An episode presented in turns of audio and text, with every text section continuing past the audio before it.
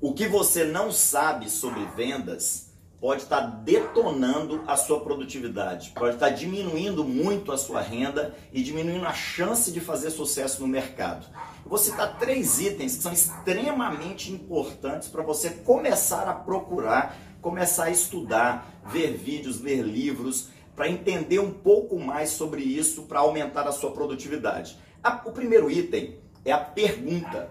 Você não fazendo perguntas para os seus clientes, você pode estar tá deixando de entender o porquê que o seu cliente te procura e perdendo grandes oportunidades. Eu vou te dar um exemplo.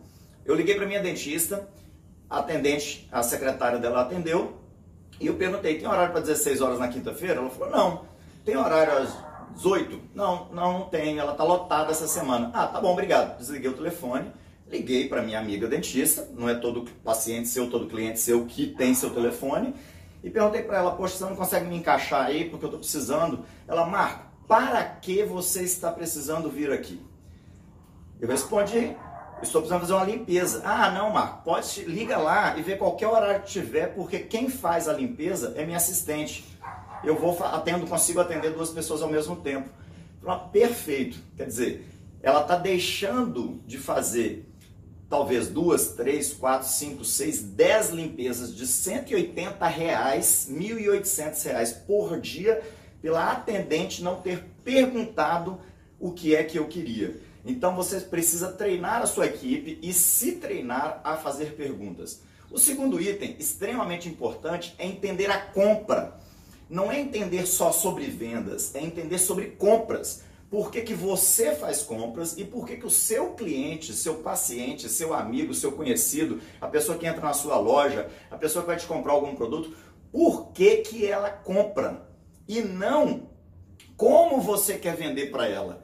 Por que, que ela toma a decisão de compra?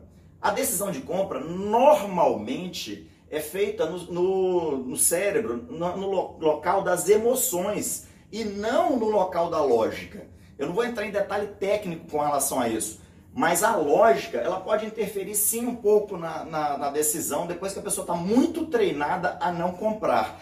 Mas 99% das pessoas que estão no mercado compram pela emoção. Então você precisa entender um pouco mais sobre compra para conseguir produzir mais aí no seu consultório, aí no seu trabalho, aí no seu, na sua loja, em qualquer lugar que você trabalha. O terceiro item extremamente importante é o controle. O que é controle? Entender que quando um cliente te liga, ou entra numa loja, ou chega até você, ele está sobre o comando daquela situação. Eu decidi entrar na loja dele, então eu vou olhar a roupa, eu vou olhar isso, eu vou olhar aquilo. Eu decidi ligar, ele está sobre o comando. Você precisa inverter esse comando. E aí tem macetes para isso, você também precisa procurar mais, ver vídeos, treinamentos, livros, entender um pouco mais sobre isso. Vou dar um exemplo. Numa ligação para essa assistente, se ela me fizesse, me desse algum comando, primeiro fazendo a pergunta e segundo falando assim, o senhor tem caneta e papel aí na, na mão? Eu vou falar, vou pegar. Então anota aí, por favor, o horário e anota o que é que você tem que fazer antes do procedimento. Na hora que ela me mandou pegar papel, ela tomou o controle da situação. É como se quebrasse as pernas do comprador e deixasse ele livre para você conseguir ter mais controle sobre o fechamento da venda. Nós vamos falar mais sobre isso, sobre produtividade, sobre empreendedorismo e sobre vendas aqui no canal. Beleza? Abraço!